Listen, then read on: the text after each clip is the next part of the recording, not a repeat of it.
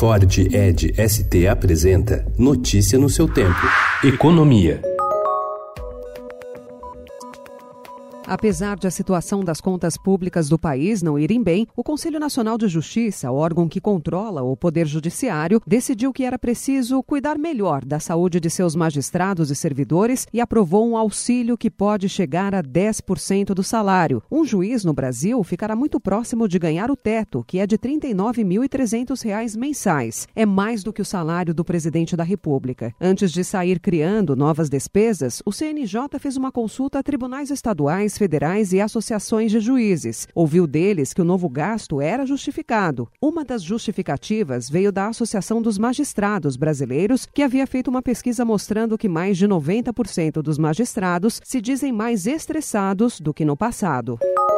Com a persistência do pagamento de salários ao funcionalismo acima do teto constitucional, parlamentares ensaiam uma tentativa de resgatar um projeto de lei que regulamenta o que é ou não um penduricalho e que daria ao governo mais instrumentos para barrar os supersalários. A proposta poderia gerar uma economia de ao menos 1,16 bilhão de reais ao ano, segundo cálculos iniciais.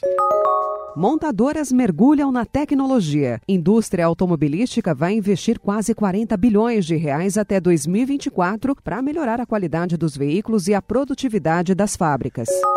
Desde a campanha eleitoral, Jair Bolsonaro deixou claro que gostaria de reorientar a política externa brasileira e alinhar o Brasil com os Estados Unidos, mas a maior parte das propostas concretas feitas por Bolsonaro e Trump ainda não saiu do papel. Um levantamento produzido pela Anshan, a Câmara Americana de Comércio, e obtido pelo Estadão, aponta que apenas dois de 13 compromissos firmados há seis meses foram concretizados, os demais estão em curso.